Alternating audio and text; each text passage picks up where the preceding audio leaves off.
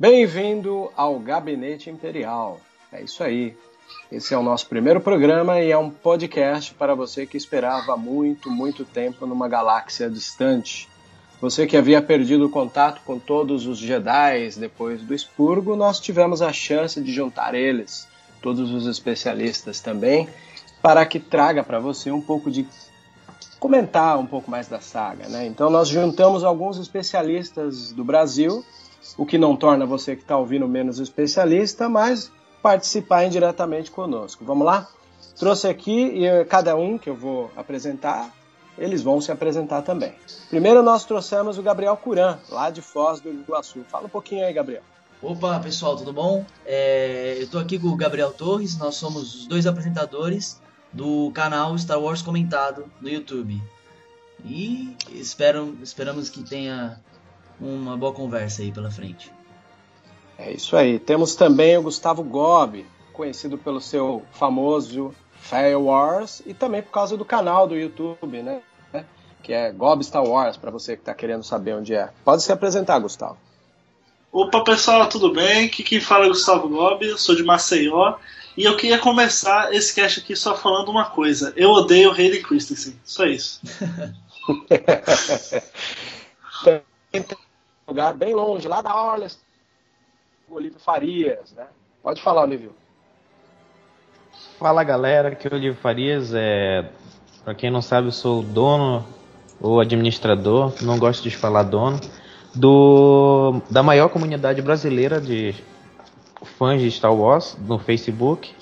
E prazer enorme reunir essa galera para fazer um podcast. tava com saudade mesmo de sentir esse gostinho de dialogar com outros fãs do, fora da aula exterior.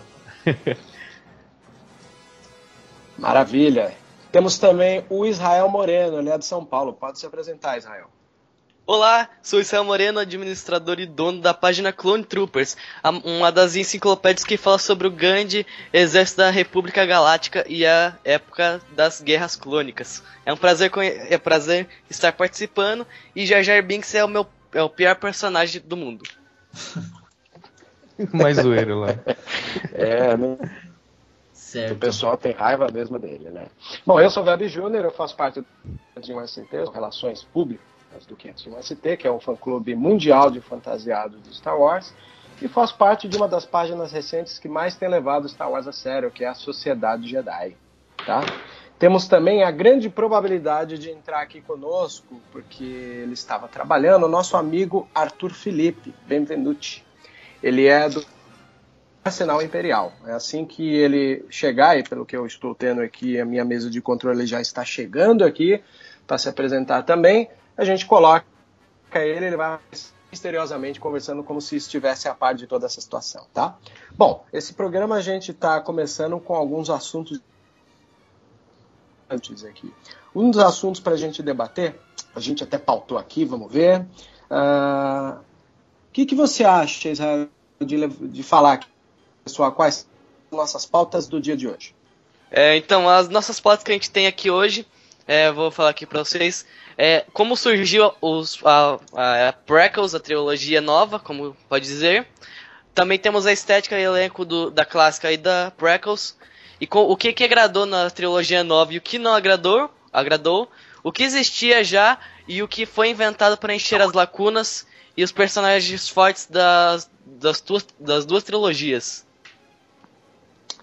Muito bom, muito bom, muito bom. E aí, vamos começar a debater isso aí? Eu vou começar eu, que gosto de comentar que sou um dos grandes defensores das prequels, que vulgarmente nós chamamos aqui no Brasil de prequelas, né? Mas eu vou chamar de prequels aqui, porque não vamos deixar de ser americanizados. Afinal, a gente também chama Star Wars e não Guerra nas Estrelas mais. Bom, eu gosto muito das prequels, defendo elas porque acredito que elas tenham muito a ver com a geração que surge. Eu tenho 39 anos e acompanho Star Wars no cinema desde a época do Império Contra-Ataca. Então foi legal analisar dois, duas gerações diferentes, assim, é, sentindo o prazer que é ver Star Wars, ver o quanto isso pode se tornar uma fábula não só para marmanjos como eu, mas para jovenzinhos que estão por aí surgindo. E gosto bastante das prequels porque elas têm uma responsabilidade muito grande de contextualizar que mundo foi que trouxe é, personagens como Darth Vader, né? Olha, Vebs. Quem mais aí? Eu concordo totalmente com você. Eu, assim, tem aquelas pessoas que falam, ah, essa a trilogia nova, ela cagou muita coisa, é, não sei lá o que, ela prejudicou muita da história. Eu não sou a favor dessa, dessa ideia, não. Eu acho que a trilogia nova, ela. Em questão de efeitos especiais, em questão de. de história, foi muito positiva pro, pro universo Star Wars. E eu não, não sou a favor nem um pouco de, de ou rejeitar um filme que tem pessoal que fala que o episódio 1 foi uma bosta, então tem que tirar o episódio 1 do. Eu, pra mim, assim, prequela foi. As prequelas foram ótimas e a gente não pode rejeitar nenhum dos filmes, foram complementares à, à saga. Eu concordo e com aí, os dois. Eu concordo com os dois, pois a Prequels também foi um, um, um, um dos filmes, a trilogia que foi especial. Por causa dos efeitos especiais, a gente teve mais lutas com os Sabres de Luz. Também vimos as ações dos Clone Troopers, que é um dos personagens meus favoritos. É, a gente viu muitas ações que a gente não viu na trilogia clássica, que era também as lutas em espaço, que muito muito boa foi a primeira batalha que a gente viu foi de Coruscant. A gente viu aquelas batalhas de Coruscant pela, pelo espaço. Foi, é muito bom. Foi muito bom ver esse, essas coisas. Pô, legal. Gustavo, Sim. como você contribui aí pra gente? Ele está tendo algum problema aí, ele teve que se ausentar um pouco. Vamos passar pro próximo. Ah, não tem problema. Vamos pro Olívio. Olívio. Eu, é, é, eu sou um pouquinho radical com, com fãs que acham que os prequels não foram bons e não são. Pelo contrário, eles somam bastante com história, com personagens novos que vem somando, é muito legal.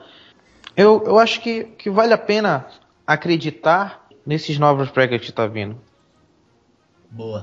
Também acho. É, eu acho que... Isra, tem alguma coisa aí? É o que o Veb falou, o Veb falou tudo. É, é, é para os jovens, é para essa nova geração. Quanto mais pregos vir, que venham muitos, maravilhoso. Eu, eu antes é, até ficava um pouquinho receoso, claro que eu gosto dos clássicos, mas o, essa nova trilogia foi fantástica, com Obi-Wan Kenobi, jovem, o Qui-Gon eu achei maravilha, maravilha, que venha novos personagens, que venha somando, e é isso aí, eu espero que continue assim. É, Olívio, vamos dizer que quem não queria saber a história do Darth Vader, né? Porque ela nunca foi contada, claro, assim, já teve uma conversa do Luke com o Obi-Wan lá, ele em formato de espírito lá, ele deu uma deu uma, uma palhinha do que, que, tinha acontecido com o Darth Vader, mas a gente queria ver essa história, né?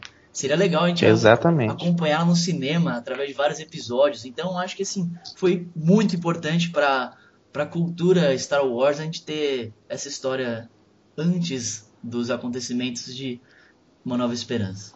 Foi bem eu na minha opinião, foi bem, foi, foi bem mostrada a história do Anakin, também porque mostrou que ele era o escolhido já de verdade. Uhum. Pois ele, ele que deu o, o equilíbrio pra força, tanto pro lado Jedi, tanto pro lado Sith. Eu espero que, que foque mais nos personagens, porque uma falha minha, eu quero dizer, na minha opinião, o que teve uma falha foi personagem como Kit Fisto, um, um, Jedi maravilhoso, brilhante, Mace Windu com todas as, o seu conhecimento, foi um, uma morte para mim falha, muito rápida. São para quem conhece, né, a história de cada, cada Jedi, sabe que pô, eles não são só aquilo ali. Ou seja, tem que focar, eu acho que JJ precisa focar mais, mais nisso. Pô, colocar um, um personagem que você sabe que ele tem um conhecimento vasto, para entrar em cena e depois morrer é ficar é triste vergonhoso para mim que é a palavra que eu digo é vergonhoso para um personagem como o Mace Windu, como Kit Fisto e outros é eu acho que por exemplo no, no começo que teve a gente acompanhou o Qui-Gon no primeiro, no primeiro episódio assim teve muitas pessoas que se identificaram com aquele Jedi e eu acho que por Exato. exemplo ele era, um, ele era um Jedi que podia ser mais aproveitado né eu concordo tipo assim o Mace Windu por exemplo eu sou favorável a ele a voltar. Pra mim, ele não morreu. Não, tudo, tô brincando, ele, ele pode ser que tenha morrido, mas se ele voltasse no episódio, sei lá, 8, por aí, como. Os Jedi já passaram por várias coisas, né? Então, o que, que é uma mãozinha cortada e um choquezinho? Porra, volta aí, Mace Windu. Mas ele. Eu vou complementar um pouco com a questão cinematográfica. Eu acredito assim, muita gente não entendeu. É óbvio que aqueles que cresceram com o pai fazendo eles assistirem a trilogia clássica, existe um apelo muito mais é, artesanal na trilogia clássica, né? Então a gente tem ali o George Lucas sendo uma das promessas de cinefilia da escola da UCLA, sendo aluno do Roger Corman, sendo companheiro de escola do Brian De Palma, do Spielberg, e muita gente acreditava que o, Spielberg, que o George Lucas era um cara que poderia ter uma cinefilia diferente de quase todo mundo na hora de fazer seu filme. Mas a história foi um pouco diferente. Ele quase afundou a American Zoetrope, que é uma empresa do Coppola, quando ele fez o THX 1138. Depois ele dirigiu o, o, American Graffiti, que, na minha opinião, junto com A Nova Esperança, é a melhor direção do George Lucas, né? Ele partiu ali pro, pro, para os Star Wars, depois ele virou produtor, que para mim é onde ele se encaixa melhor, assim. E isso ficou muito claro na trilogia As Prequels, porque o Lucas ele era um cara que, por natureza, ele já não dirige muito bem uh, os atores. Né? Ele é um bom criador, mas ele não sabe dirigir atores.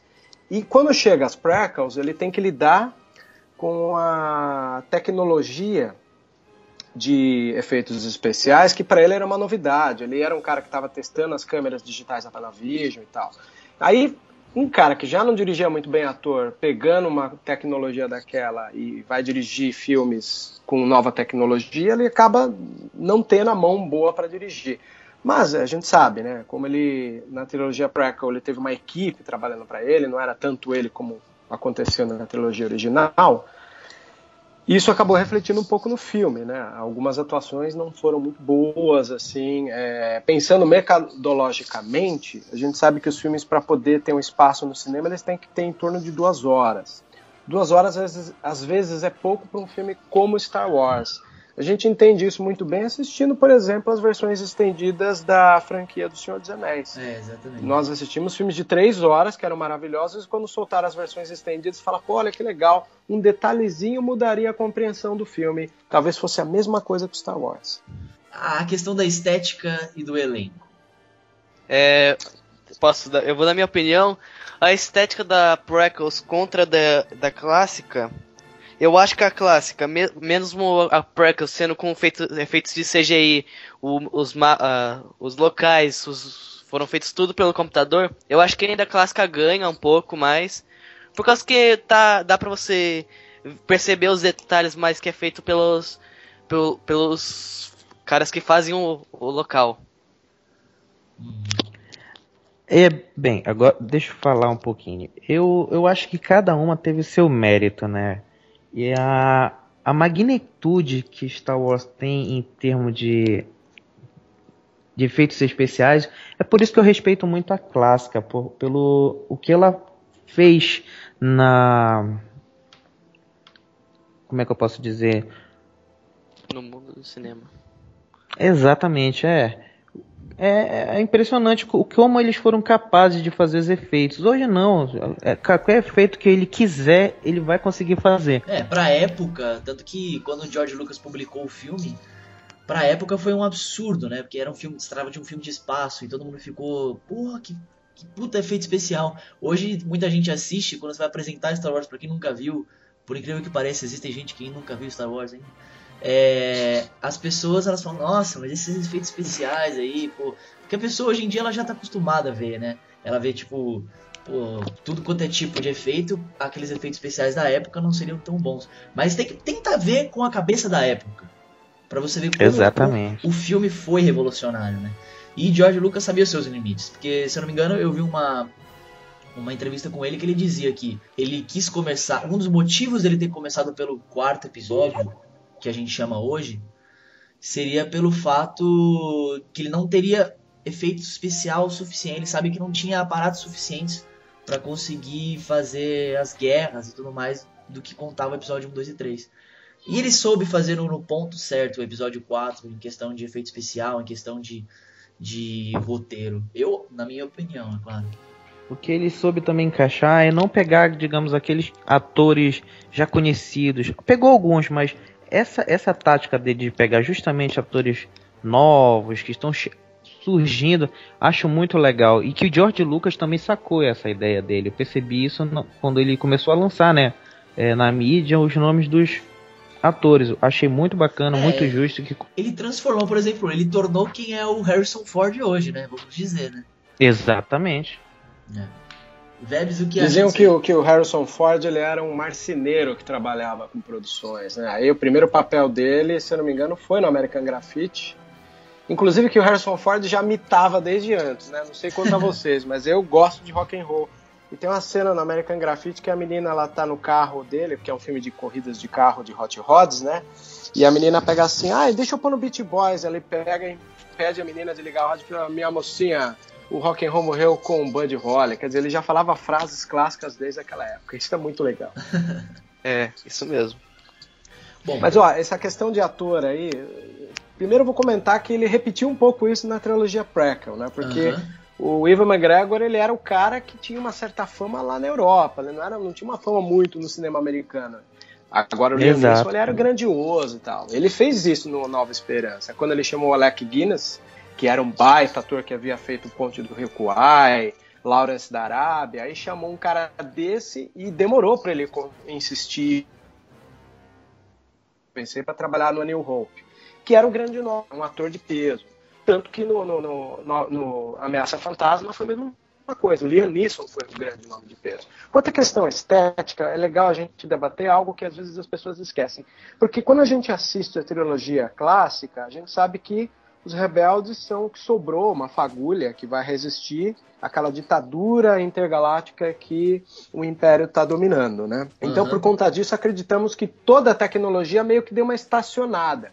Então, é, tinha que ter uma responsabilidade para o departamento de arte de Star Wars em saber colocar que na trilogia clássica, se a estética era de uma tecnologia estacionada, na trilogia prequel já tinha que ter uma, uma, uma, tecnologia totalmente futurística. E foi o que aconteceu. Eles respeitaram isso. A trilogia prequel ela trabalha muito bem é, essa questão da tecnologia avançada, de uhum. lugares futurísticos, como foi o caso de Coruscant, que não deixa de ser uma homenagem a, a Blade Runner, né, do Ridley ah, Scott. Sim. E, e, demonstra realmente isso. Como que o Império, quando chega, ele causa uma estacionada nos avanços tecnológicos. Uma das cenas que eu acho interessante, o Vebs, é que se você reparar no final do episódio 3, quando aparece o Darth Vader pela primeira vez olhando o projeto arquitetônico da Estrela da Morte, é, a, os botões em volta, tudo, eles são estão mais antigos mesmo. Eles são maiores, eles estão estilo o que era os botões e etc da da trilogia clássica. Eles fizeram ali uma ponte, as naves deram uma, uma, uma regredida assim ali. Eles, eles tentaram fazer uma mesma ponte com a trilogia clássica. Se, não sei se vocês já observaram isso. eu não observei, estou no... feliz de saber disso daí, que vou até quer olhar de, de novo depois. Aquela cena que ele, ele e o Imperador estão olhando pro, pro projeto arquitetônico e ele cruza o braço lá. Aquela cena no final do episódio 3. Deem uma olhada depois. Pô, sensacional. Tem até o Tarkin, se, é, né, o, Tarkin. o, ator imitando Tarkin se distanciando. É verdade, mas não, eu não notei esses detalhes do botão. Olha só, você acabou de me dar mais um motivo para voltar a assistir o filme. E sempre, vamos sempre descobrir vários motivos para acompanhar os filmes de novo. Né? É, a primeira vez que o, a Estrela da Morte apareceu, tipo, na, na Prequels foi no episódio 2, que os genosianos passou o, os planos, os primeiros planos para a Estrela da Morte foi que passou pelo Conde Dukan, que foi a primeira aparição em, no episódio 2. Isso que isso aconteceu. Exato. Uhum, verdade. Isso é muito bom. Legal. A questão que vocês estavam falando do, do elenco, certo?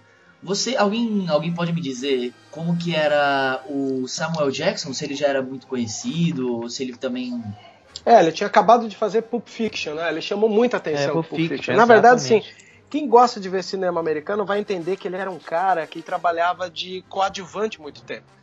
Quem assistir, por exemplo, Jurassic Park 1 vai ver que ele é um coadjuvante que mexe nos botões lá com Opa! ator que criou o parque. Ele aparece no Jurassic Park, eu não tava lembrando. Aparece no Jurassic Park 1. Tem uma penca de filme que ele é apenas um coadjuvante, assim. Tem um filme com a Patina que eu fui ver, que o nome original é o nome de uma música que o Robert Plant canta, que chama Sea of Love, né? Nesse filme, o, o, o Alpatino ele vai fazer um truque para pegar uns bandidos, né?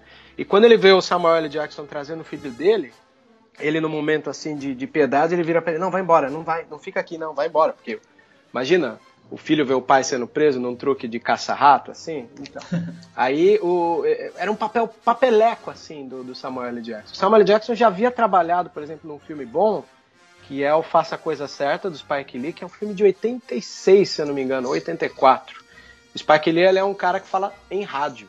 Então, quer dizer, o Spike Lee não, o Samuel L. Jackson. O Samuel L. Jackson é um cara que está muito tempo galgando no cinema. Pra vocês terem uma ideia, outro dia eu li no jornal que fizeram uma pesquisa. É, é, alguém fez uma pesquisa de audiência e notou que o ator que mais aparece na TV é o Samuel L. Jackson. Quer dizer, contando o Brasil, em qualquer território, o ator que mais aparece na TV é o Samuel L. Jackson. Pra vocês terem uma ideia. É. Questão... E o Samuel L. Jackson, depois que ele brilhou no Pulp Fiction, ele, quando descobriu que ia ser feitas as prequels, as prequels, né? Ele procurou de, de Lucas e falou: Eu quero estar nisso daí.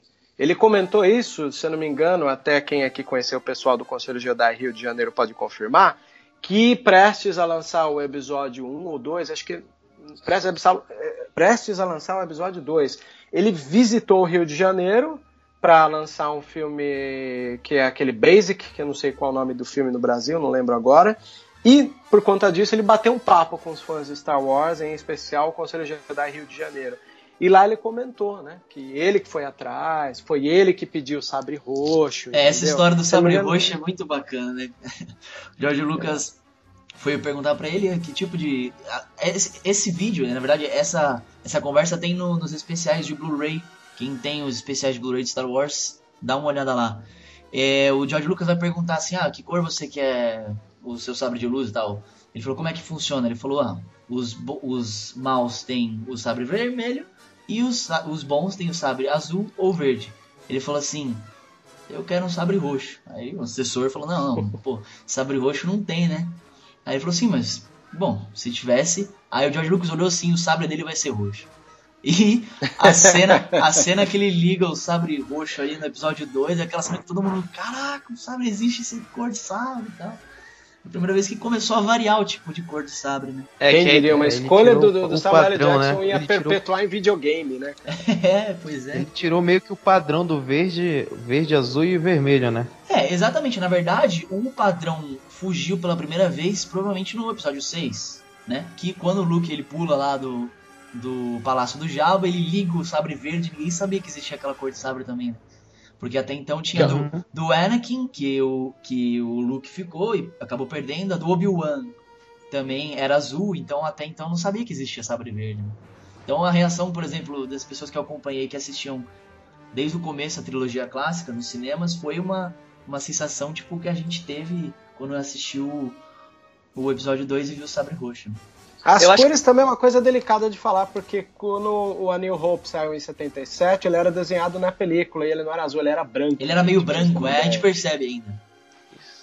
É uma pergunta eu acho que deve, todos os fãs devem ter, e eu acho que a gente deve, não deve saber responder. Será que no episódio 7, quando aparece aquele, aquele mini trailer, um teaser, o teaser, que aparece que o, o, o Luke dando.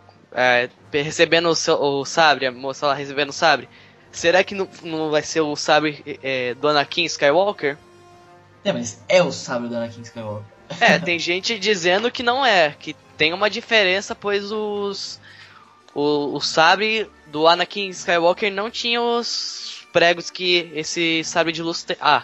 Esses, esses caras são muito Ah, mas vamos pensar né? bem, vamos pensar bem. É, cara, passou 30 anos, não acredito que ele ia ficar com o sabre daquele mesmo jeito. É, Sim, isso. claro que ele ia mudar, fazer um upgrade no sabre. E outro, Olívio, às vezes nem os próprios caras que foram fazer o sabre de novo para aparecer nem notaram isso aí.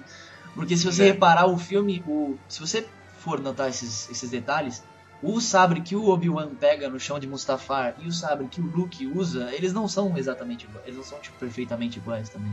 É, a mesmo, mesmo, Embora sendo o mesmo na história, é, quem tem a coleção, que tinha teve a coleção FX pequena, só de em miniatura, escalada, você percebe que os dois eles não são não são iguais, embora sejam sendo os mesmos. Né? Isso mesmo. É, eu acho interessante que, assim, às vezes é, o universo de Star Wars, os caras são muito matreiros, assim. Eles jogam na internet coisas, ou jogam da maneira... Por exemplo, vai, nós temos até então dois teasers. Teasers não são trailers. Trailers e teasers não têm um compromisso com a história narrativa do filme. Uhum. Teaser, então, nem se fala. O que, que o teaser faz? Eles pegam algumas cenas que estão melhor acabadas do filme, juntam sem uma lógica de história e joga lá pra gente ver. E o que, que acontece? Os fãs, em especial de Star Wars, começam a fazer debates acerca do, de, de, quase todos os detalhezinhos que aconteceu. Meu Deus, o que era isso, o que era aquilo. E no final é, é, é pueril a gente ficar tentar adivinhar se era de um, se era de outro. A mim, vendo aquela imagem do teaser, me parece ser exatamente o trailer do. O trailer não. O Sim. lightsaber da mão cortada, né, do Luke, que por algum motivo tá lá. Né? E a gente, para quem andou lendo o material que vazou aí, sabe que há uma grande possibilidade do filme começar com o sabre vagando no espaço. Que eu peço a Deus que não seja isso, pelo amor de Deus. Né? Mas é. é. uma questão de gosto pessoal, não é? é nem, não tô nem querendo. Eu, eu andei dando uma olhada nesse, nessa teoria aí, que o sabre cairia pela atmosfera, mas eu fiquei meio assim, poxa, o, sabre passa pela atmosfera inteiro e cai no chão. Tipo, pra quem respeita a física, o negócio meio. Ah, mas tudo bem que no, no Star Wars não tem esse negócio de física, vácuo, faz barulho, o cara. É, deixa isso pro Star Trek. Star Trek gosta de obedecer mais as regras da física e da ficção científica. Nós estamos numa grande fábula espacial, apenas é. isso. Outra coisa que eu queria comentar do elenco, a... vocês já provavelmente ouviram falar a questão da Natalie Portman. Que, que ela. O Star Wars meio que detonou a carreira dela. É, dela, diz né? ela que Star Wars meio que quase detonou a carreira dela, né? Porque no começo da, da carreira ela não era uma atriz. Era uma dessas atrizes que a gente estava falando que não era muito bem conhecida, né? E tal. É, por, por eu, Lucas, eu, não, eu, não, gosto muito de falar dela porque ela, ela foi muito ingrata com Star Wars. Star Wars fez ela, o que ela é hoje. É, exatamente. É ingrata, o... cita em, no New York Times, não sei se é um desses sites americanos, que ela agradece o filme que ela fez é de balé, qual é o nome que eu não lembro? Cisne, Cisne Negro. Negro. Ela fala que agradece esse Cisne Negro que fez ela perder o, o foco de Star Wars. Que coisa ridícula de se falar. Ridícula, se não fosse né? Star Wars. Sabe o que, que eu, é, pessoal? Eu fico tem muito, muito ator que tá. É que tem muito ator estigmatizado. Igual o próprio ator que faz o Luke Skywalker. Né? Pô, o cara vai sempre Ele é um cara que ganha vida. Ele é simples, ele, ele, ele faz, assim, boa parte dos trabalhos como dublagens hoje em dia. Mas ele vai ser o eterno Luke Skywalker. E ela provavelmente devia ter muito medo de ser estigmatizada como a atriz do Star Wars, não é? Então ela andou mudando, mas, meu, gente, acho que antes de, de, de tudo, ela, ela tinha alguns papéis. Igual, o primeiro papel dela já foi estonteante, que era a menininha do filme profissional do Luc Besson, né? Uhum. Quem já viu aí o Luc Besson, uhum, aquele filme do que tem o Jean Reno, né? E o Gary Oldman. Ela ficou famosinha por aquilo. Depois ela só foi trabalhar num filme assim relevante para ela no Ameaça Fantasma. É, Antes de Ameaça ah. Fantasma, ela tinha trabalhado em Marte Ataca. E ela, e ela, era bem jovenzinha ali ainda, né, no Ameaça Fantasma. Era jovem. Aí o que aconteceu? Depois de episódio 1 e episódio 2, ela foi brilhar de verdade no Closer. O Closer foi a hora que ela descola, né? O Closer perto demais que é um filme daquele diretor uhum. que faz filmes bem teatrais, acho que é Mike Nichols, se eu não me engano. Uhum. O Closer foi o primeiro, o primeiro filme dela, assim, que ela descolou o estigma que ela tinha de Star Wars. É, ela então, foi um pouco uma das protagonistas do filme ali também. Foi, e isso ajudou ela um pouco. Essa coisa de, de, de, de ator reclamar é normal, gente. É, o, Tem o próprio Ben Kenobi, qual é o nome do Ben Kenobi? O Ewan, Mac...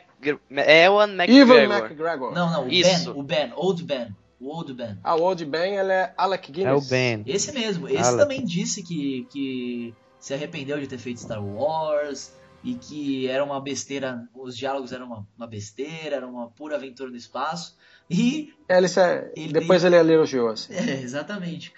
Mas. Depois ele acabou elogiando. O cara percebe. Mas... Não, isso foi depois do episódio 4. Quando ele viu que o negócio ia render lucro, aí o cara já mudou um pouco de opinião, entendeu?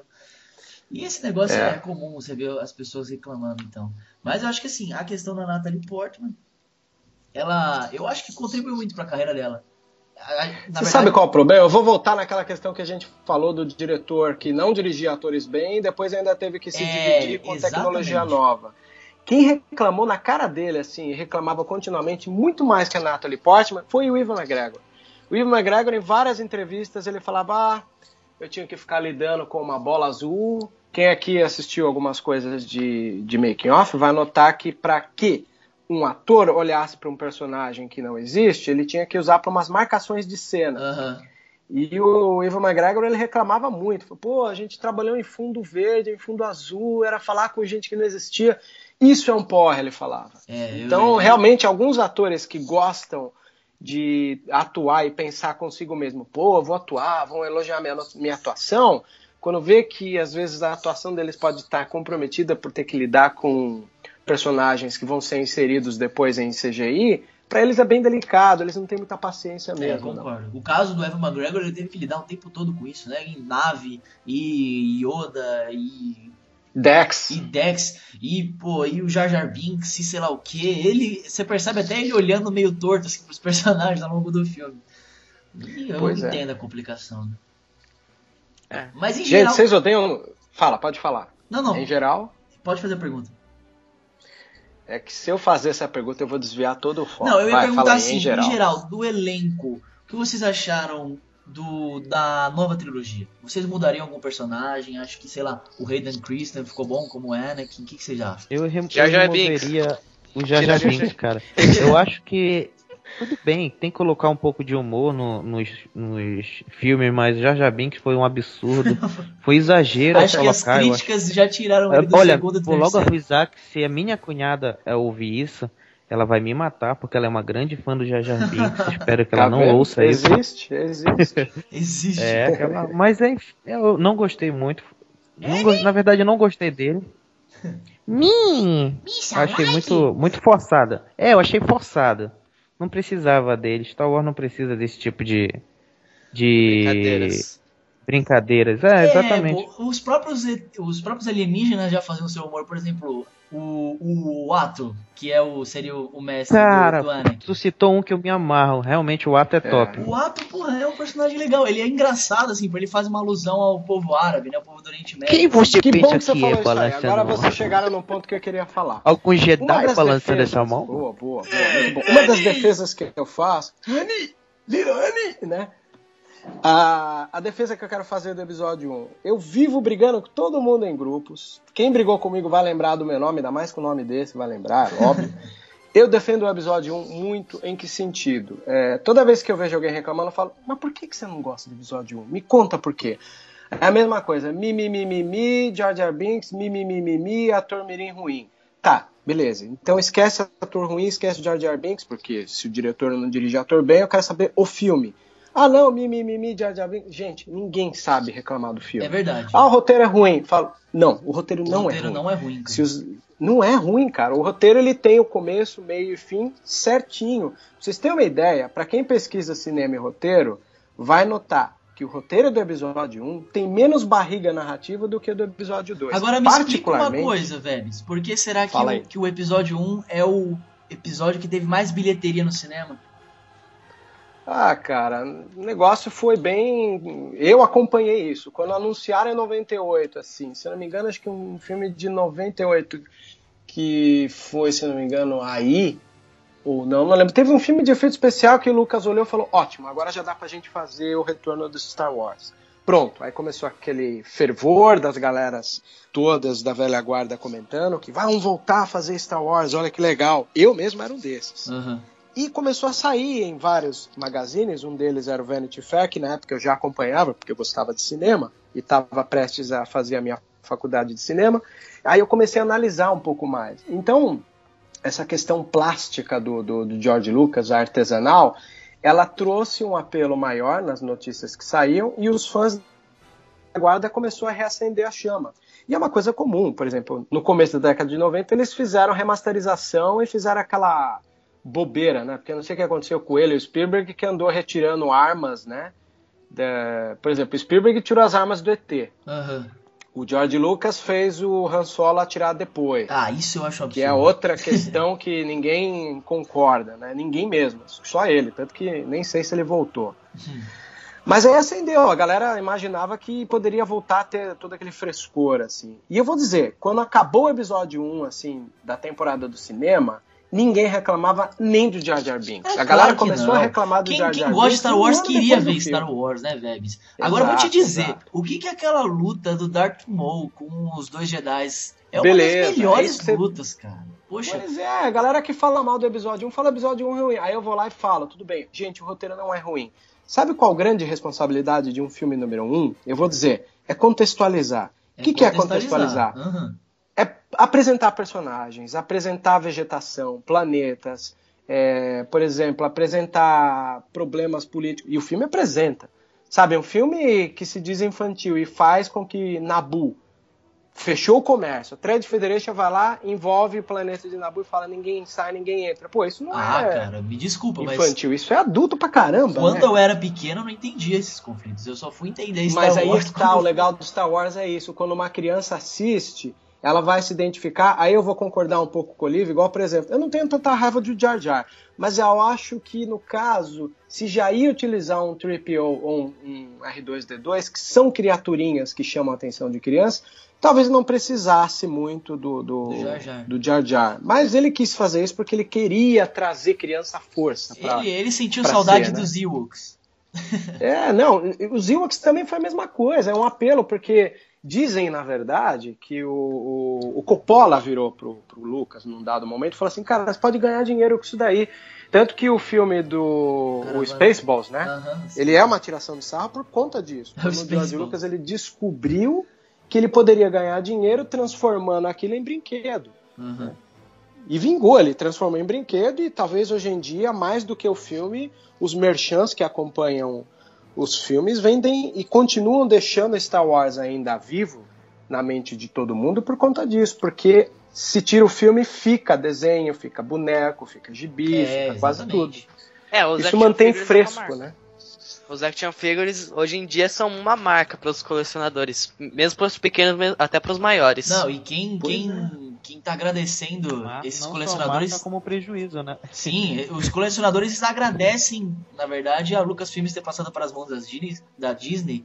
Tanta coisa que tá tem vindo agora de produtos Star Wars Pois a é. Gente a tá Disney tem essa facilidade. Eu fico fica... triste. Foi é, bom você abordar esse assunto. Cada Foi bom você abordar esse assunto da Disney. Foi bom você abordar esse assunto da Disney. Por quê? Porque, porque muita gente tem, tipo, um preconceito com a Disney. Por causa. Ah, eles vão fazer um filme.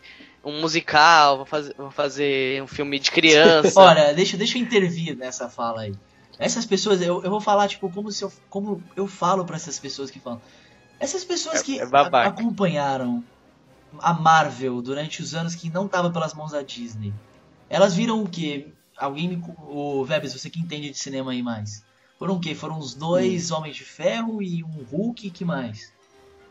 Cara, antes da Marvel, a gente pode lembrar que a, a, a Disney Uhum. Ela fez uma franquia que vendeu muito bem e não é tão infantil, também não tão adulto, que é o Piratas do Caribe. E Piratas Isso, do Caribe? Piratas do Caribe foi o primeiro trunfo da Disney em apresentar personagens que não sejam politicamente corretos. Exatamente, mas eu trouxe a questão da Marvel justamente por isso. A Marvel, ela tinha dois, três filmes a Disney comprou, ela fez um caralho de filme, cara. Pegou o Capitão América, fez dois filmes, vai sair o terceiro. Pegou Thor, fez dois, vai sair o terceiro. O Homem de Ferro continuou, fez Avengers, fez Guardiões da Galáxia, vai sair o Avengers 2.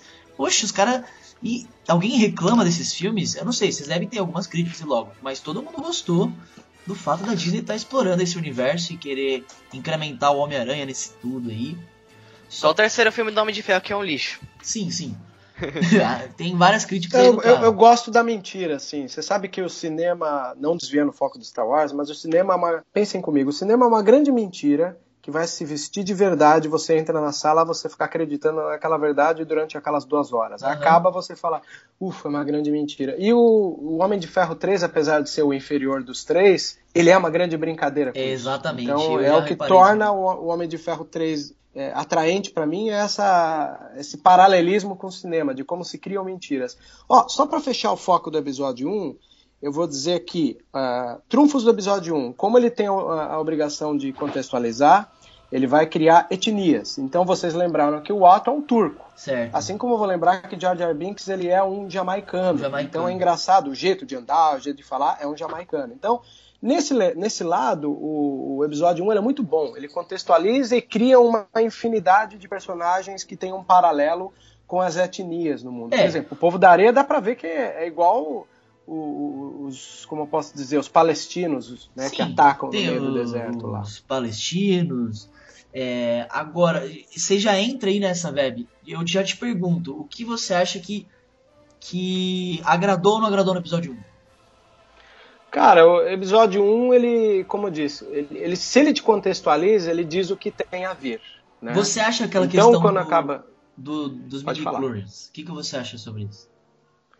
Ah, aí é que tá. É porque... eu, eu acredito, eu acredito. É complicado, é uma é, situação delicada, é um porque assunto, tem gente cética, né, que, que não está muito ligada. Que o Vebs respondesse, queria que o Vebs respondesse, porque exatamente por essa pergunta eu vi uma discussão enorme na comunidade. Vebs, eu quero saber a tua opinião, exatamente a sua, a sua opinião é, é, sobre as midi-chlorians. Cara, eu sei que vai dar treta. É que. Não, eu, eu acho que na verdade eu não defendo. Talvez uma das questões do episódio 1 que eu não defendo, talvez por não saber, é o midi-clones. Por que eu não sei? Porque se por um lado a trilogia clássica ela flerta com a ideia de que a força está muito próxima a uma espécie de fé, no episódio 1, quando o Qui-Gon agacha e explica midi-clones, ele quase usou uma física quântica para resumir uma fé. É. Aí ele, ele mais atrapalhou do que ajudou. Essa é a minha opinião. Você acha que essa ideia do George Lucas é, foi tipo um, um tiro pela culatra da força ali no caso? Que eu vejo muita gente falando que ali ele acaba com toda a filosofia do que, é, o que o Yoda fala, que o Obi-Wan fala. Ele traz um negócio mais científico. E aí o pessoal fala, tá, mas e aí? Você acha que tem gente que defende que fala assim, é um ponto de vista científico e um ponto de vista universal? O que você utiliza. Poxa, aí vocês têm que lembrar que quem falou isso pro Guri foi o Qui-Gon. O Qui-Gon não era um personagem dogmático, ele não era um paga-sapo do Conselho Jedi, ele uhum. era muito pelo contrário, ele peitava o Conselho Jedi toda hora. Então a postura dele era muito mais cinzenta, né? muito mais é, discordante do que alguém que abaixa a cabeça e fala amém para um conselho. É, essa questão do midi-chlorians a gente vê no episódio 1, eu não lembro de Mas é episódio o, 2 e 3. O próprio, Existe? Não, só o próprio George Lucas, ele gostava disso, ele mexia com a filosofia, então não, daí sim. você já, já tira, ele, ele, deixava, ele deixava no, no, no ar justamente isso, para você ter a sua própria seu ponto de é... vista, sua opinião. Exatamente. Esse aqui é o legal das midi-chlorians. Cada um tem a sua opinião. E é, é bacana. Porque tá muito ligado à fé, né, Olívio? Também, isso, ele deixou, ele deixou é, essa deixa. É, ó, você pode usar cientificamente ou religiosa, religiosamente. Na minha opinião, eu prefiro a questão filosófica do Yoda. Filosófica é, é melhor, com certeza. É, tem questão Eu também do... prefiro. É, eu também prefiro a filosófica do Yoda e do Ben Kenobi, mas tem ponto de vista que nem religião. Tem gente que apoia e tem gente que não apoia. É. Bom, então é. seria tipo essa visão, essa, essa vista, esse vocês ponto acham, de vista. Agora, entrando num dos outros tópicos, vocês acham que. Esse, bom, vou deixar pro, pro Vebs falar aí. Vebs, você quer, tem alguma coisa para falar aí sobre. O que, que você acha do episódio? Uh, do episódio 1? Vamos fechar, o episódio 1. Pra fechar o episódio 1, não dá pra ter raiva de um episódio que traz Uh, o melhor Jedi de todos, na minha opinião, que é o Qui-Gon Jinn. Não dá para odiar um personagem que traz a melhor luta de sabre de luz, que, que é, é um contra dois, uhum. né, com sabre duplo. Concordo. E não dá para odiar um episódio que traz uma das melhores trilhas sonoras que já ouvi na minha vida, que é do of the Fates. É, muito boa, Acabou, concordamos todos. Eu acho. Isso, concordo Eu, também. Nossa, concordo. concordo 100%. Certo. Depois dessa da, da, da, da trilogia já, de falar da trilha sonora, foi, fechou com chave de ouro. É claro, e, Pô, é e a questão que metade, da, metade da saga Star Wars é John Williams, né? Não dá pra gente esquecer isso. É. é a questão que o Vebs disse que é complicado você fazer os links, né, com, com a antiga trilogia foi o maior desafio do episódio 1. Enquanto isso, eu não vejo, tipo, muitas muitos assim é, coisas que prejudicaram aí no caso. Tem um, um, vídeo no YouTube que eles mostram o Obi-Wan sendo tipo um mentiroso. Por quê? Porque ele fala pro Luke que o Yoda foi o, o mestre Jedi dele. E na verdade não foi.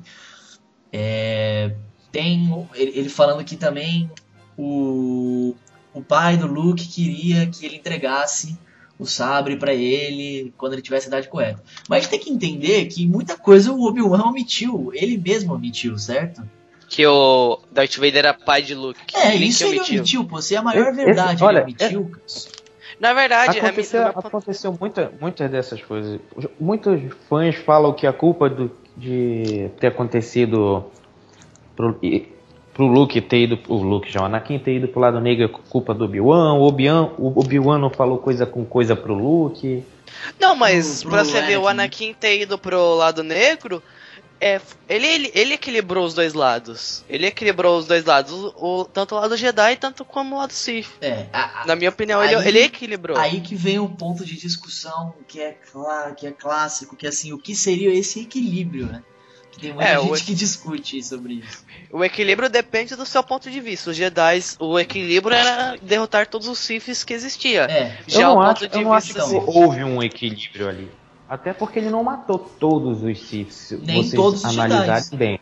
Nem todos os Jedi. Exatamente. O que seria esse equilíbrio é uma coisa, é uma equilíbrio. pergunta assim, é claro.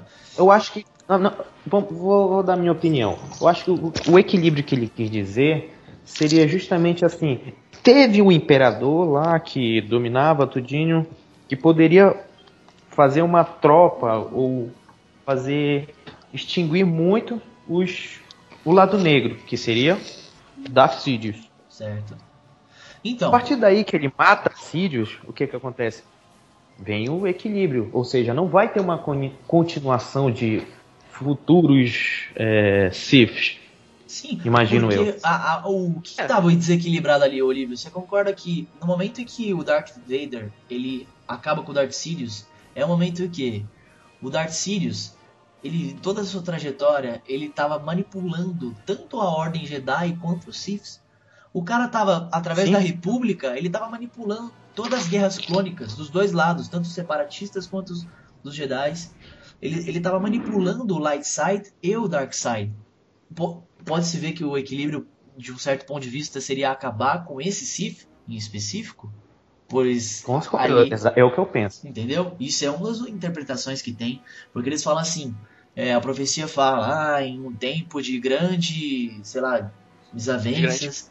Grande, grande guerras. De, de grandes guerras. Aproveitando, aproveitando a deixa, é, quem foi o escolhido?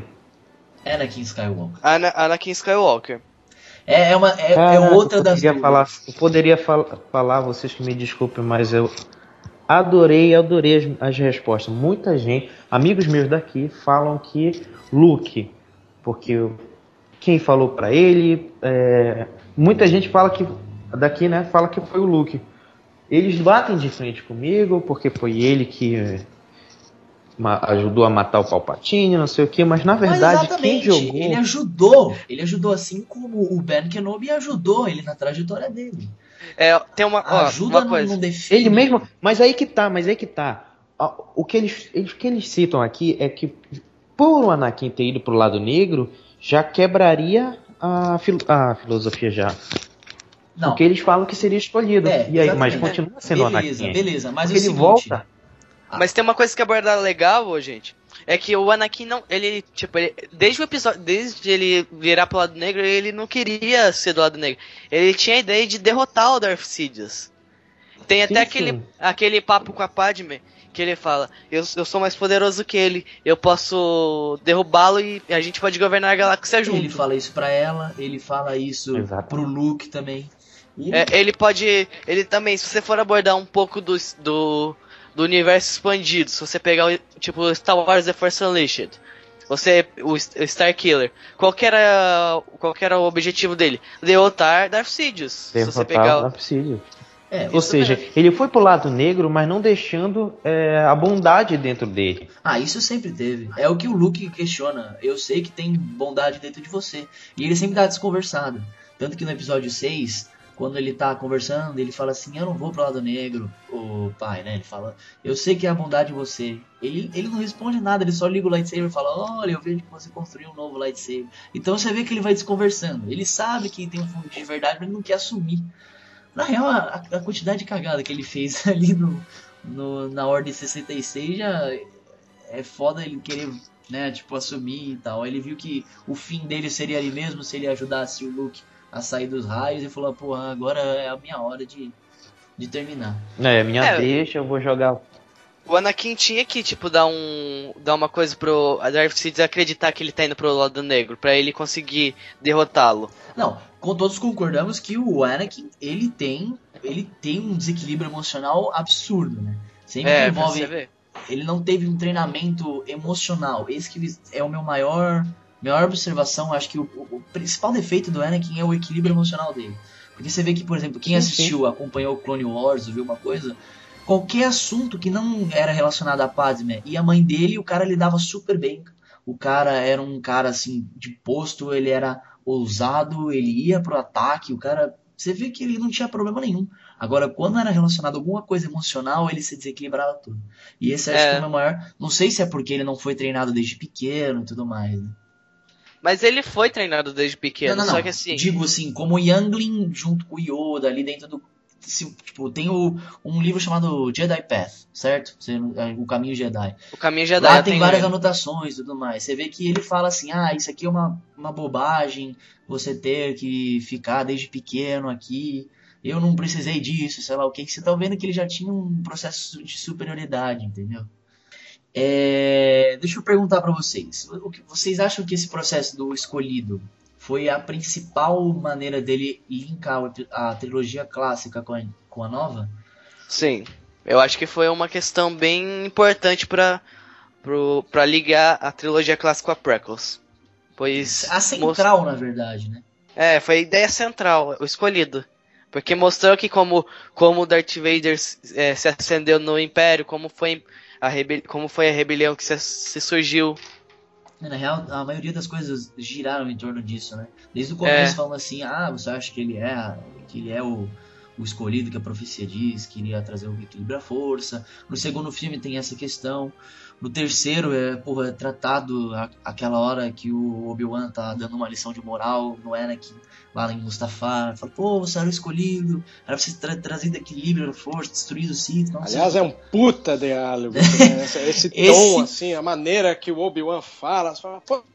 You were the chosen one! Essa é uma das cenas assim. Não afundar na terra, né? Aquele Mas pra você ver, o, o ponto de vista de Obi-Wan para você era bem era bem cegamente, tipo, o Obi-Wan não... achava, ele tinha todo, ele sempre teve a crença a no crença light side. no light side e que o Anakin era assim o escolhido. Quando o Qui-Gon ele tá caído no chão lá, ele fala assim, ó, treina ele porque ele é o escolhido. A partir daquele momento ele não ele pergunta pro, pro Yoda, ele pergunta pro Mace Windu. O Mace Windu fala que ele não confia nele e acha que a profecia, o Yoda fala que a profecia pode ter sido mal interpretada. E o Mace Windu fala que não, mas o Obi-Wan até o fim, ele acha, ele tem quase certeza que o Obi-Wan, que o Foi graças a foi graças ao Qui-Gon, né? Porque ele também teve aquela aquela preocupação com enquanto o Anakin era jovem. Teve a ainda dificuldade de aceitar isso. Uhum. Mas depois que o Qui-Gon falou assim, olha, treina ele porque ele é o escolhido, aí é onde houve a, todo é, o foco no, no aprendiz dele. Exatamente. É, existem várias maneiras da gente interpretar o que, que seria o escolhido, escolhido né? Uhum. Porque o escolhido ele traz o balanço e a força. Então tem várias manifestações que a gente pode levantar aqui. Uma das vezes que eu li, é, baseado só nos canons filmes e não nos livros que até abrem um pouco mais essa lacuna, dizem que o fato de que um cara como ele ter gerado gêmeos os gêmeos é um certo balance, né? Olha, homem, isso mulher. eu não tinha percebido. Um homem, uma mulher, é. o fato de ser gêmeos. Um homem e uma mulher, ele é um balance, né, da força. Quer dizer, apesar que depois a gente viu que a Leia nem quis aprimorar seus treinos Jedi, ou seu treino. Outra coisa que. Na verdade, ela nem tinha esse mas, espaço mas... para treinar. Ela, é. ela, Na ela, verdade, ela No universo expandido, ela, ela chegou a treinar. Não sei se vocês Sabe? Sim, no universo mas... ela treina, ela treina. Mas a questão é, assim, nos filmes, por que, que ela não, não treinaria? Na verdade, se não fosse pelo Obi-Wan Kenobi acompanhando ali a existência do Luke, nem o Luke teria treinado. Você tá me entendendo? Eu acho que assim, Verdade. só foi os dois sempre tiveram muito poder com a força. E ela só foi descobrir que ela que era um que Skywalker. Por sinal, o treinamento. Eu acho o treinamento do. Como é o nome dele? Do Luke. Uhum. Até quase esqueço o nome dele. o treinamento dele meio. meio rápido demais. É não rápido. achei que. Isso é, uma das, é um dos pontos que as pessoas. Sabe o trazem. supletivo? Sim. É mais ou menos assim. supletivo. É um dos pontos que Mas as sabe que pessoas. tem um lado legal nisso tudo, né? Acho que é a, mes é a mesma coisa, igual eu, como professor. Eu, às vezes, noto que quatro anos de curso de faculdade para um curso como cinema é muito, sabe? Às vezes, se você condensar, tirar a filosofia, tirar outras coisas, um curso de dois anos dá para formar um cara que possa trabalhar com cinema. Agora vocês concordam comigo que o, o Luke, o processo que foi feito com ele não foi um, um treinamento Jedi completo. Ali eles estavam trabalhando bruto com ele, que era pra ele conseguir equilibrar a força, pra mim, na minha opinião. Porque não foi trabalhado o processo mais filosófico, foi tipo dois ou três diálogos com ele. Não, porque se pensem comigo, você tem os younglings. Younglings é igual classe. Um professor tem que se dividir para atender uma classe, né? Que é o que acontecia no Conselho Jedi. Agora, no Império Contra-Ataca, o Luke teve o maior de todos só para ele. Exatamente, é, isso, Entendeu? isso também a gente tem que concordar. e- e É- como o filme ele não fica acompanhando em tempo real o treinamento, a gente nunca sabe é, É, o quanto quão profundo ele foi, ficou. né? É, isso, isso é verdade. É uma das Essa pontos é uma que as profundidade pessoas- que a gente não sabe. que as pessoas acham que ele é o escolhido, né? Um dos fatos é ele usou a força sem ter nenhum instru- é, ensinamento bruto quando ele destruiu a Estrela da Morte. Ele foi treinado rapidinho pelo Yoda, ele já sabia usar a força. Ele que conduziu o Darth Vader. ele- Sim, são vários pontos, mas o que não corresponde à profecia em si. A co- A, profecia É. dizia que ele ia, ia ser gerado pela força, como o Anakin foi. Ele ia trazer equilíbrio acabando com os Sith, e foi o que aconteceu. E, cara, querendo ou não, o George Lucas disse que o Anakin é o escolhido. Então, o criador do universo disse, a gente não pode discutir em relação a isso, né? Pois é. É, Tá. essa. Bebes. O próximo tópico para nossa tópico. nossa última meia hora aqui. O que já existiu e que foi inventado para preencher as lacunas. No Star Wars. É, É, parcialmente a gente respondeu um pouco disso. respondeu um pouco, né? O É. negócio do, do, do escolhido, é uma- eu acho que é uma das coisas que foi inventado pra preencher, né? É. Isso. Acho que. Acho que a gente já, já disse tudo, Ah, mais ou menos. criação de uma mãe. Deixa, Aprove- deixa eu fazer uma, Aproveitando uma... essa deixa, Fala, fala, Olivia. é, vocês acham que o, o J.J. Abrams ele vai fechar muitas lacunas que fãs é, ficam se perguntando no, na nova trilogia? Ele tem, Ah. olha, a responsabilidade de fazer filme. Assim, Uma primeira, é, tá, o Darth Vader morreu. Morreu. Quem ficaria à frente agora que um, um dos últimos, entre aspas, Siths morreram? Isso é uma das coisas que eu tô interessadíssimo pra ver qual que é. É, porque. Ah, eu é, tô muito curioso, cara. Eu, eu, eu quero ver, eu quero pensar como J.J. Abrams para imaginar é, como ele faria a partir dali Farias. o Darth Vader morreu. é, Farias, legal. Cara, é, que Cara, acho que, assim, tem uma responsabilidade. questão. É uma responsabilidade, sabe por quê? Pensem comigo. A Disney ela comprou o Star Wars. Quando ela compra, ela ao mesmo tempo ela tem que se desviar de todos os caminhos que o universo expandido hoje chamado Legends tomou e criar um, um caminho novo, que é aquele caminho que também será canônico. Aham. Então, existe um erro às vezes, igual tem muita gente que pergunta, ah, por que, que ele não usou planetas que já existem? Por que, que ele não usou personagens que já existem? Penso eu que o Lucas possa ter vendido Star Wars, mas não tudo. Então, quase tudo que se possa utilizar de antigo, a Disney tem que pagar. Para que a Disney teria que pa- pagar direitos para personagens já utilizados se ela pode criar mais personagens do seu universo e trazer Star Wars mais para si? Contanto que eu Então, não eu vejo o acredito Mickey que- lá no espaço, tá ótimo, cara. Pode. A, a Pois vontade. Bem É. citado, Verbis. Gostei, gostei da citação do Verbis, exatamente. Exatamente, perfeito. Então Mas- a Disney vai fazer isso. Ela vai criar o quanto mais ela poder criar. Igual, por exemplo, a gente assiste no trailer Jakku.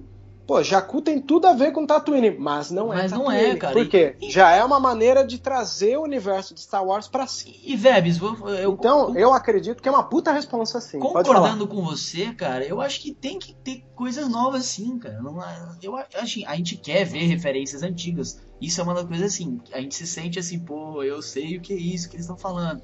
Isso é legal porque Não, mas ao isso longo do filme Você é pode ótimo. perceber no teaser que ele pegou já Eles uma fazem deixa isso. de episódios, é, filmes antigos. Mas não deixa Ó, de trazer novidade. do Darth Vader, nossa, que maravilha ver aquilo. Não, o segundo teaser foi completamente. Eu vejo que assim, o primeiro teaser foi pra apresentar algumas coisas novas, pô. O, o, o BB-8, o Finn, a, a, a Ray, tudo, todo. Meu, esse bagulho assim, você nunca viu. E no finalzinho, eles colocam Millennium Falcon. Ou seja, isso é tudo novo, mas aqui ó, o antigo pra vocês, o clássico. Tá? No- já no segundo teaser, cara, um absurdo, cara. Era uma, assim, era uma coisa nova, uma coisa antiga. Uma coisa nova, uma coisa antiga. Ou, ou seja, eles colocaram lá, colocaram o Kylo Ren, mas colocaram as Millennium, a, a Millennium Falcon. Colocaram o Finn, sei lá o que, mas colocaram as, as X-Wings. Colocaram robozinhos novos, mas colocaram o R2. Então, tipo, eles estão mostrando que estão fazendo as duas coisas. Trazendo novos Sim, personagens. sim, ele. O, o legal, eu fiquei logo re- meio receioso quando eu vi o BB, o BB-8. Porque eu falei, poxa, será que ele vai tomar o lugar do, do R2? Pra mim é o, é o meu favorito. Eu não, não vou deixar isso Ah, Mas aí que tá. Quando ele aparece no teaser 12, eu falei, "Hum, porra, tá aí o que eu queria. Ele voltou. Ele voltou. Pronto. É, exatamente. Star Wars é, é- é- vai ser foda só por causa que o R2 voltou. Ele tá em todos, ele tem que estar.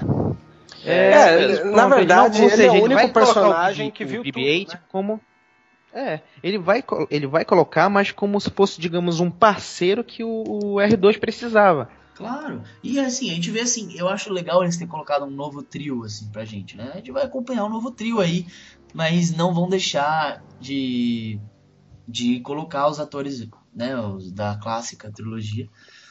E o fato o BB-8 está atrelado a esse novo trio, certo? O Gustavo fez uma, uma- É, uma, é, uma, é, é novo ar, é verdade. É um a gente tem novo que ar, trazer novos ares mesmo. Né? Exatamente. acho que foi o Gustavo que fez uma um- teve uma conversa muito legal comigo sobre o Rebel, né? Rebel, Rebels. o Star Wars Rebel. Aham. E filme, se eles vão encaixar. Você olha, olha, olha só que legal, cara. O, o Ezra e o, e o Kylo Ren. Pensem vocês. Que seria o que tem o Inquisidor, né? Isso no da Rebels. A mim. É, Cara. seria interessante. Eles vão, vocês vão encaixar. Porque assim, eles já estão fazendo o canon pro Kanan e o Ezra já. E mais a. Esqueci o nome da. da Trilek. Da Tarlac eu não É, lembro. É... é- Esqueci o nome. Era, né? Era. também, né? Era, Era. era, era. É isso mesmo. É, era. Pra ser principais no, no, no- no- nos canões, né? Canões ficou meio feio. Não, né? não, entendemos. Mas é, cara, eu acho que assim, a Disney, ela, ela colocou essa série agora no comecinho já do ano, já no ano passado.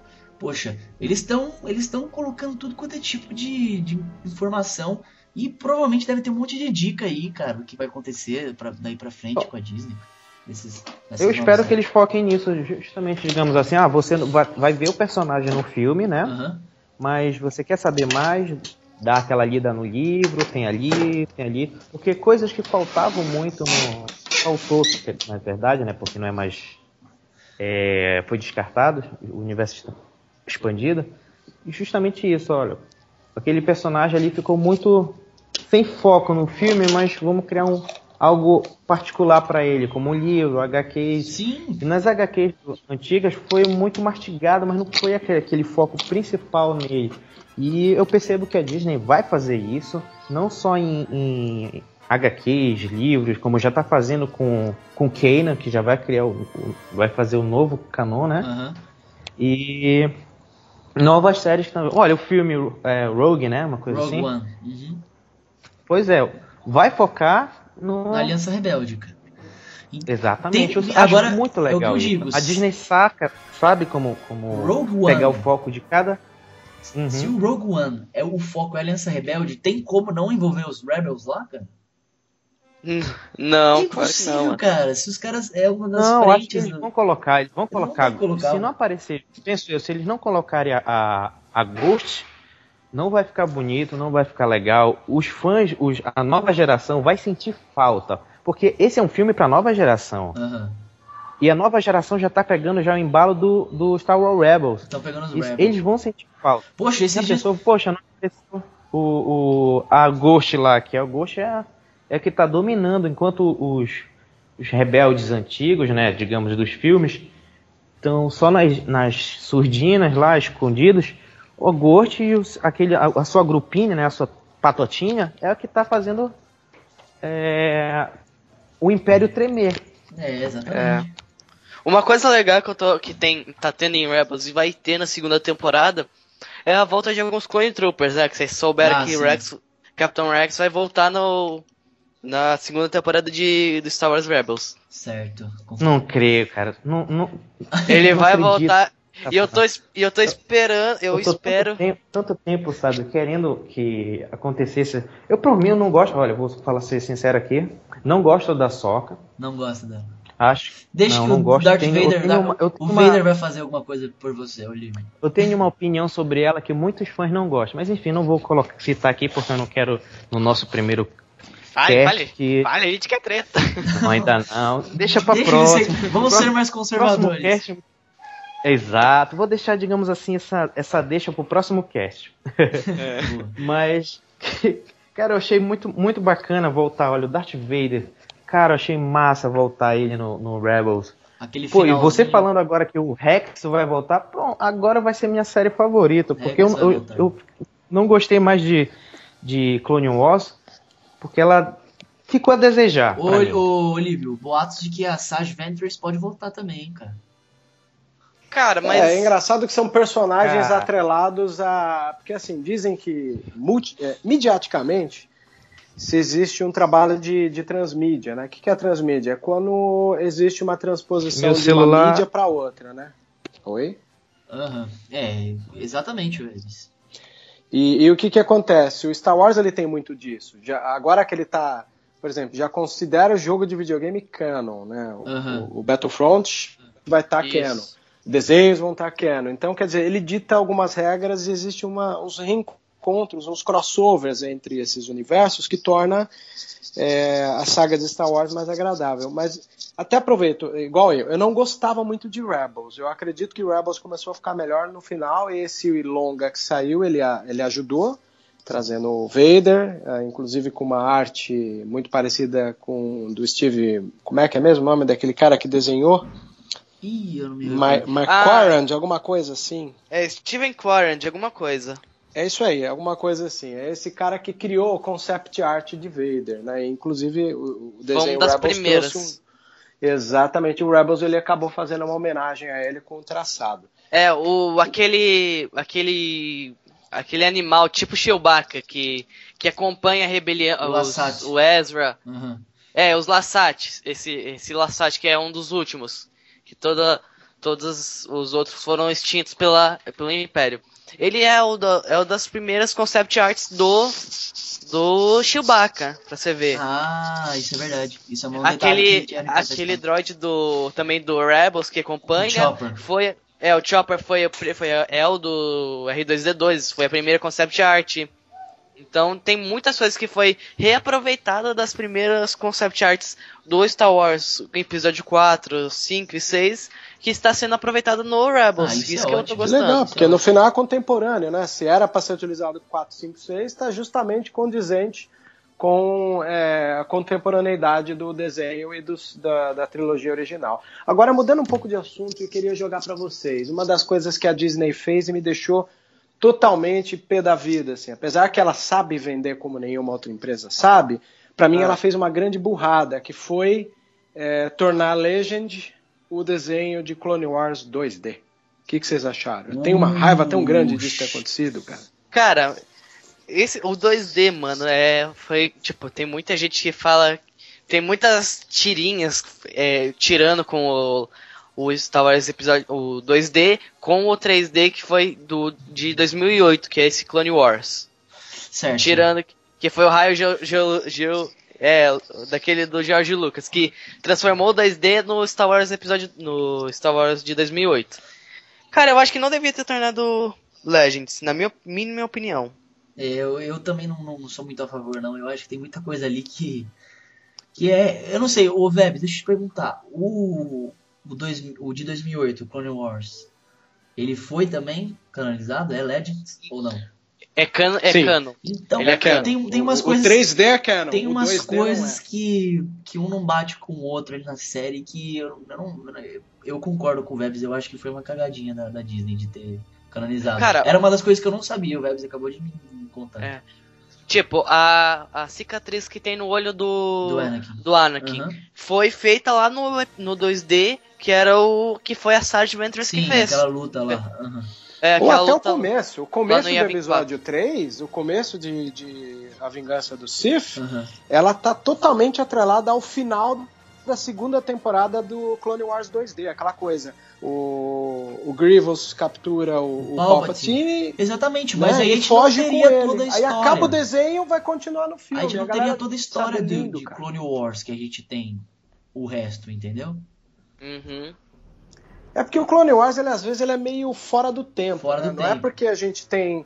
Ele, não é porque a gente vê o 2D e depois o 3D que ele segue essa linha temporal. Uhum. Não, não é. O legal do 2D, na minha opinião, pelo menos a primeira temporada que eu tenho uma queda maior do que da segunda, a primeira temporada eram desenhos curtos, de 3 minutos no máximo, para dar como se fosse jornal Report War. Sabe quando você tem aqueles Report War de guerra? Igual, por exemplo, isso tem muito nos Estados Unidos. A galera nos Estados Unidos, no meio do exército americano, tem uns caras que gravam. Então, no meio da, da, daquela explosão, tá com um cara lá, abre o tripé e grava parte da guerra. Para quê? Para trazer um pouco desse clima para os que estão na base para ver o que, que eles vão enfrentar. Uhum. E o, o, desenho 2D com Clone Wars ele traz esse frescor, ele joga a gente dentro das guerras clônicas para entender o que, que eles enfrentavam.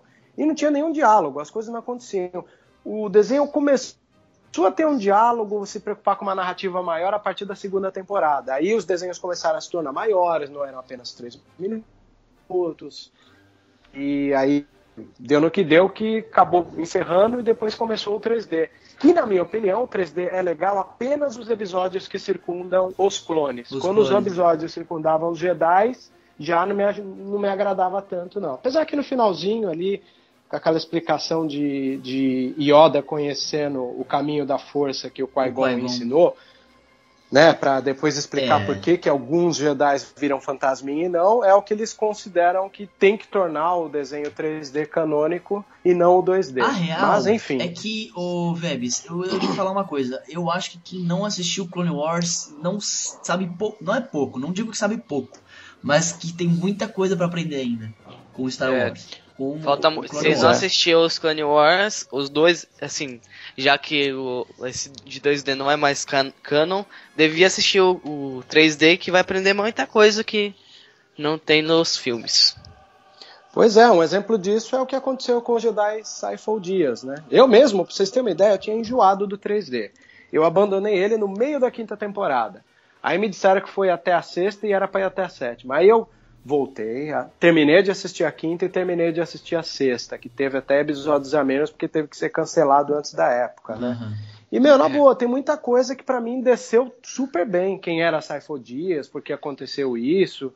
A única coisa do 3D que realmente me irritou foi o retorno do Darth Maul, que para mim foi a maior papagaiada e caça-níquel do mundo. Mas não devia isso, ter voltado o Darth Maul, não devia ter voltado mesmo. Minha opinião. É, ficou mal explicado, né, cara? Uma coisa chutada, né? Cara, ele não, ele não, te, não tinha como ter sobrevivido àquela queda. Minha opinião, é, claro. É, a, a, o argumento que eles usam é que o Darth Maul teria sobrevivido pela queda, ele sobreviveu através da força e tudo mais. Mas, pô, é, através o cara, do ódio. O cara cortou, foi cortado no meio, caiu de um desfiladeiro e o Qui-Gon que levou uma, um sabrezinho no estômago e morreu, cara. Eu falei, que, cadê os usos da força aí? É que ele, é que ele, ele, o Darth Maul fala, o que, que alimentou para ele continuar vi, vivo foi o ódio por Kenobi. Foi o ódio por Kenobi, e aí? E o Kenobi não tem ódio, não teve ódio dos caras? É... cara, eu acho que não tem nada a ver isso daí. Acho, acho que o Darth Maul não devia ter voltado, Savage Opress podia é, ter acho mó caça-níquel da porra, isso é mó mentira, né? É óbvio que é pra... Tava nítido que a série tava caindo audiência e os caras queriam que levantar de novo. É que eles fazem, olha quem volta. Meu Deus, Darth Maul volta, eu preciso assistir isso, né? Aí a galera vai assistir da audiência, mas não é uma audiência porque é bom, mas porque tinha um truque no meio, né? O que é, é. uma pena. Cara, só pra finalizar. Mas Darth Maul, olha só, olha que interessante. O Darth Maul ele volta no meio numa guerra contra Mandalorianos. Aí os caras já engancharam outra questão que todo mundo tinha curiosidade sobre a guerra de Mandalorianos. É mais um esquema de caça-níquel. Mas vamos fingir que a gente não viu, como a gente gosta de Star Wars, a gente se alimenta com isso. Vebs, é. fazendo uma. entrando nessa questão do Darth Maul aí, fazendo, eu vou fazer uma pergunta para você. E é um dos últimos nossos últimos tópicos. O que você. Personagens carismáticos, personagens fortes e marcantes das duas trilogias. Concordamos que o Darth Maul é um deles, certo? Darth Maul, na minha opinião, foi um personagem marcante e devia ter, assim, aproveitado. Mesmo né? devia ter aproveitado muito mais os filmes porque ele não tem fala, ele, ele não tem quase nenhuma fala. Que ele devia ter muitas mais falas. Mesmo sendo apenas aprendiz de Darth Sidious, ele devia ter mais fala, devia ter sido mais bem aproveitado nos filmes. Vou falar minhas opiniões. Eu acho que quem poderia ter sido mais aproveitado ali é o Qui-Gon o Darth Sidious, o Darth, desculpa, o Darth Maul e o Qui-Gon. Eu acho que são... Voltei, voltei. Desculpa, gente, deu problema aqui na ligação, mas já tô Sem problema, Vebs. Eu, eu tava perguntando, eu fiz a pergunta aqui. O, é, hum. Entrando nessa questão do, do Darth Maul, eu, eu perguntei quais os personagens que vocês acham fortes, marcantes, né, carismáticos das duas trilogias. E aí eu tava falando que o Darth Maul é um personagem para mim foi mal aproveitado, assim como o Qui-Gon. Eu acho que dava para aproveitar muito mais a questão dos dois. E em relação a batalhas com lightsaber, eu queria ver mais batalha do do Qui-Gon, queria ver mais batalha do do Darth Maul. Podia fazer uma por que não fazer uma batalha do Darth Maul contra o Qui-Gon. Não, não contra o Qui-Gon, ele essa teve, mas é. contra o Mace Windu, cara. Imagina que luta seria também.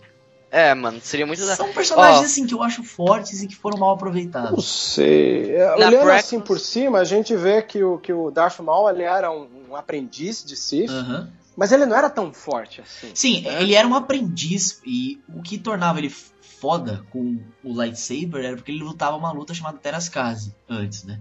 Era uma luta que assim, era aprendi, era um, uma luta que quem não sabe usar força para lutar contra alguém que sabe usar força. Então, assim, a partir do momento que ele começou a usar a força, ser ensinado pelo Palpatine, pelo Darth Sidious, você vê que o cara é assim, ele tem dá aqueles pulinhos, ele usa tipo a força, ele, na verdade ele usa mais a força que o Obi-Wan até. Né? Ele puxa, joga o negócio lá, empurra, empurra o Obi-Wan pro desfiladeiro, caramba, quatro. Eu acho que deveria ter mais lutas com eles. Eu acho que assim, eu sou muito a favor de luta de lightsaber, né? Porque eu gosto, na minha opinião, em específico, eu gosto muito. É, eu tenho uma eu lista aqui que quais personagens que deviam ter sido reaproveitados no, no Prequels, que seria... Fala aí, fala aí, fala aí. Mace Windu, Kit Fisto, Darth Maul, como Qui-Gon que já foi falado. Também tem Comandante Apo, que foi um dos comandantes clones da 501ª Legião. Devia ter sido mais bem reaproveitado. Não foi aproveitado porque ele foi um comandante muito bom. Ele foi com juntando com Star Wars e Clone Wars. É, ele foi após o Capitão Rex, que muitos falam que ele foi o melhor, mas na minha opinião o Comandante Apo foi o melhor, pois ele que levou a Ordem 66, ele foi um dos braços direitos do Darth Vader até que ele ser morto por, por, por um Jedi lá na, na batalha lá de Yavin 4 que eles foram. Mas esses são, foram os personagens que deviam ser, ter sido bem aproveitados, na minha opinião. Essa questão de ser bem reaproveitado me lembra muito quando eu terminei de assistir a trilogia original no cinema. Muita gente começou a se apegar no personagem do Boba Fett por conta do, do, do apelo visual que ele e tem. E boatos que ele volta, hein, velho? Pois é, tomara, porque é um puta personagem, né? Então desperdiçaram um grande personagem que era o Boba Fett. Então quando a gente começa a relembrar esses personagens, Kit Fisto, igual por exemplo, deu pra ver que o livro gosta muito do Kit Fisto. Uhum. Eu gosto muito do Plo Koon. Principalmente Plo no desenho Rebels, animado né? de 3D, o, o Plo Koon, ele é muito legal. O pessoal que ele tem é um apego mais ao Plo Koon é que assistiu o, o Clone Wars. Clone Wars. Né? Agora, ô Vebs, entrando nessa aí do, do Kit Fisto, vocês lembram como ele morreu? Que, que triste que foi essa morte do Kit Fisto? Que broxante. Cara, triste não foi. Não, digo assim, não era pra eles terem... Aquela cena, eu sou assim, eu gosto da luta do Mace Windu versus Darth Sidious. Eu acho muito bacana. Mas aquela morte daqueles Jedi lá, cara... bagulho exagerado. Cara, é, ainda que o Kit Fisto ele conseguiu fazer um movimento de defesa. um movimento né? de defesa. Um movimento de defesa ele fez. O Saes Team não fez nenhum e já foi cortado no meio. Pô, cara, o Kit Fisto era um ótimo guerreiro Jedi, mano. O cara era um, um, dos mais experientes, ele era. Ele tinha. Ele era um dos melhores guerreiros de sabre de luz, só que Cara, pelo Darth Sidious ele morreu muito fácil. Todos, Acho que não devia. Todos os três. É tem dois lados aí, né? Existe um, existe um lado de ser o Darth Sidious, que era um dos últimos Sith vivo e escondido. Então a gente não sabe quanto tempo ele acumulou sabedoria e poder para poder uhum. atacar daquele jeito.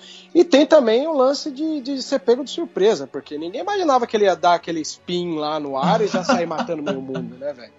É aquela coisa, você é, é, igual a polícia. A polícia, quando chega hoje em dia, vamos levar até para um lado mais é, antropológico da situação. Uhum. Você é o homem do distintivo e da lei. Você chega no lugar achando que vai intimidar, que foi o que o Mace Windu tentou aquela hora.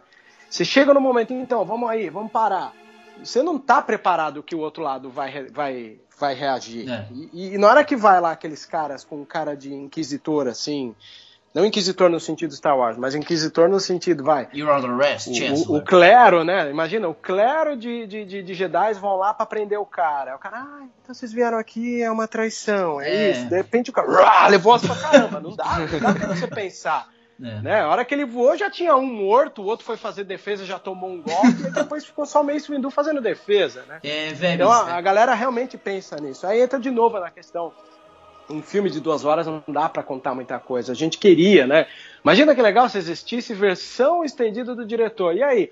a luta do Mace Windu com, com, com Darth Sidious ia durar 10 minutos. 10 minutos, né? é. O que a gente queria, né? Ô, Vebs e Israel, pergunta pros dois. Oi. Um Jedi e um Sith e o personagem preferido de Star Wars? É... Jedi, pra mim, é o... Jedi é o Anakin Skywalker na época. Acho que todo mundo deve ter, assim, um pouco. Sith. Darth Vader na época clássica e um personagem favorito é. Acho que o Comandante Code. Vebs? Pô, legal. Pra mim, meu personagem favorito de todos os tempos é Qui-Gon Jinn. Uhum. Né? De Sith, eu fico naquela dúvida, mas Darth Vader não tem como não ser. Ele é um vilão do cinema, então aí entra o lado de eu estudar cinema. E personagem que tem uma grande queda são os Mandalorianos, Boba Fett e Jungle Fett. Não tem jeito. Principalmente pelo lado pistoleiro que o Jungle Fett tem, que é muito É, o Jungle Fett com... devia ser mais aproveitado também. É, ele e o Cred Bane são... Ele, né, o Jungle Fett pro cinema e o Cred Bane no... Clone Wars. Clone Wars 3D são homenagens claras ao cinema de Bang Bang. É, exatamente.